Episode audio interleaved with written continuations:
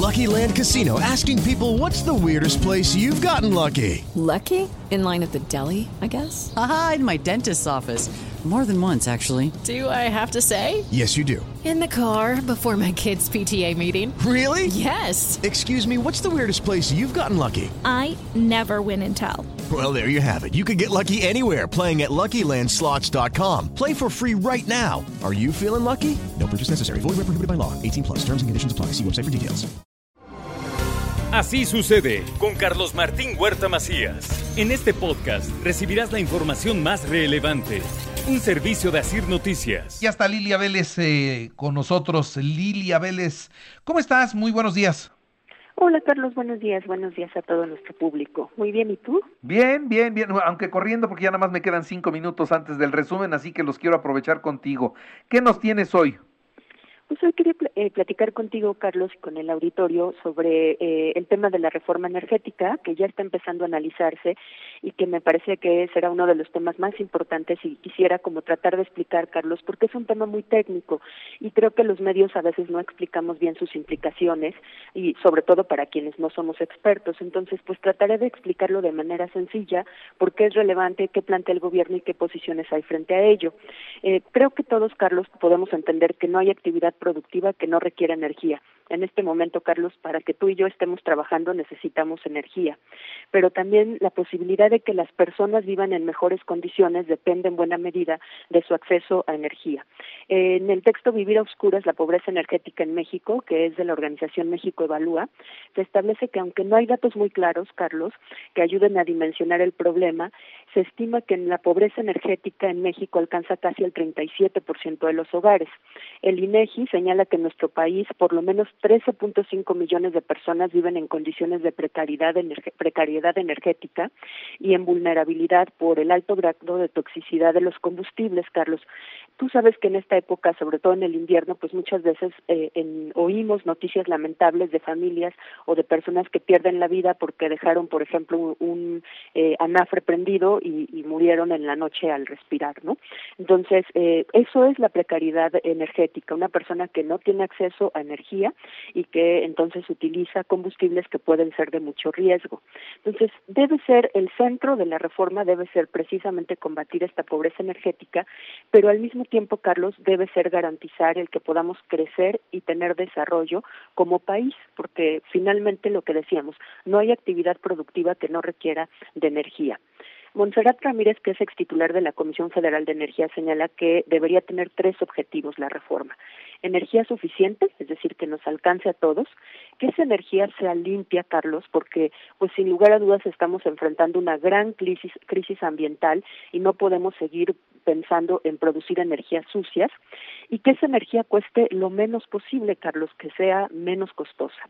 Entonces, esta, esto es importantísimo.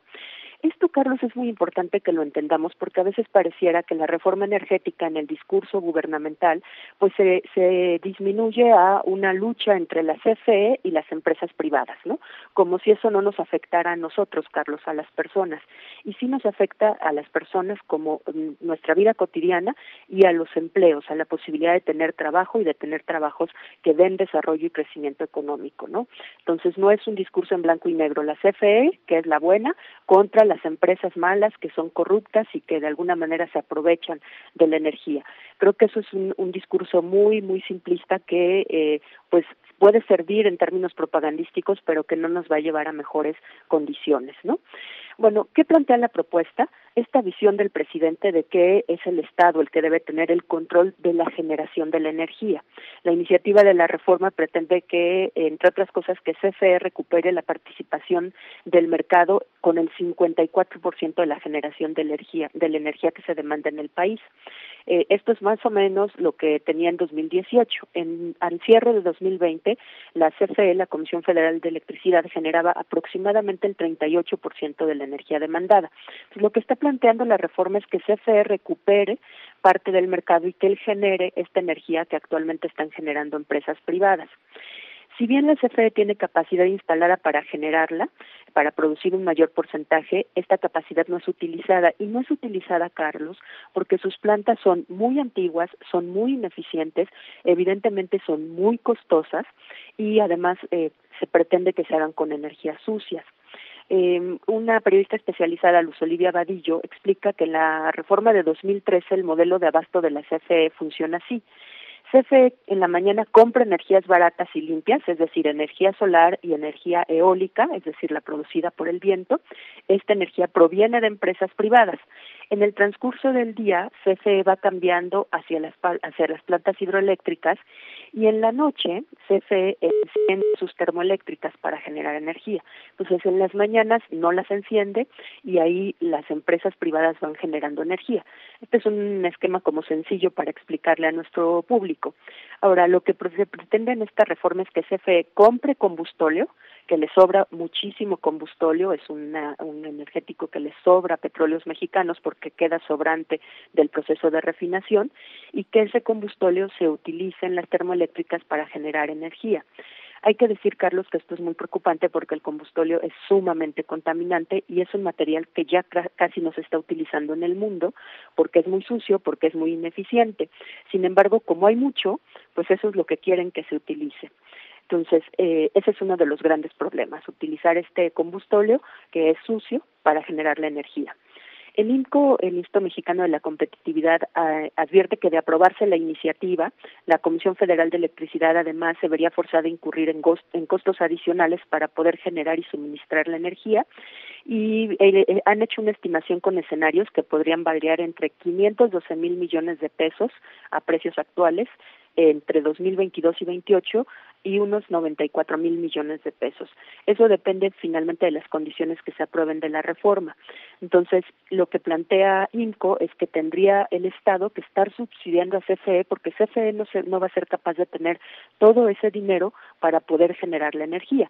Energía que podría ser generada por las empresas privadas y que lo que podríamos hacer, Carlos, es vigilar que no haya corrupción y que realmente se beneficie a todo el país si el problema es ese, pues vigilemos que las empresas hagan bien su trabajo, que no haya corrupción y no tratemos de que CFE recupere la producción, que puede ser muy costoso. Por último, quisiera decir, la CFE eh, finalmente le cuesta mucho más que la iniciativa privada eh, generar esta energía, por lo que decía, sus plantas son muy viejas. De acuerdo con las estimaciones que hay, eh, el costo de generación en las empresas privadas el costo promedio de generación en 2020 eh, de las empresas privadas fue de 1.124 pesos, eh, mientras que el costo de CFE fue de 1.413 pesos por megawatts. Eh, en el caso de las subastas, el precio de subasta promedio es de 400 pesos. ¿Qué quiere decir esto? Que generar energía le cuesta menos a las empresas privadas porque evidentemente tienen plantas más modernas y CFE tiene plantas más viejas. Si quisiera modernizarlas implicaría pues inversiones muy fuertes. Entonces, ¿para qué hacemos esto? Si lo que podemos hacer es que las empresas sigan generándola, que CFE la distribuya y, garantice que esa distribución llegue a todos, Carlos, y que sea más barata. Si eso no ocurre, pues finalmente el dinero va a tener que salir de algún lado, vamos a tener que inyectarle mucho dinero a CFE, evidentemente dinero público de nuestros impuestos, y al final se va a reflejar en el costo de la tarifa eléctrica y nos va a costar más a todos, empresas y a, también a la población. Entonces, Carlos, creo que esta es una reforma muy importante que tenemos que estar muy atentos y que ojalá el Congreso eh, pues tome la decisión más adecuada, no en términos ideológicos, sino en términos de análisis reales de qué es lo mejor.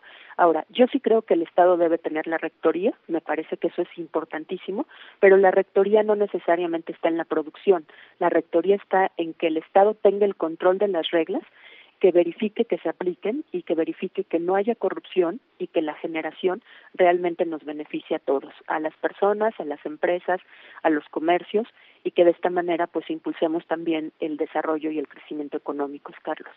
Muy bien, pues muy claro, muy claro tu análisis. Eh, no es fácil explicar esta compleja situación por la que vamos a estar viviendo los próximos meses. Las discusiones están interesantes, seguimos analizando y seguimos pendientes de todo. Lili Ábeles, te agradezco mucho. Muchas gracias, Carlos. Bonito fin de semana. Hasta luego.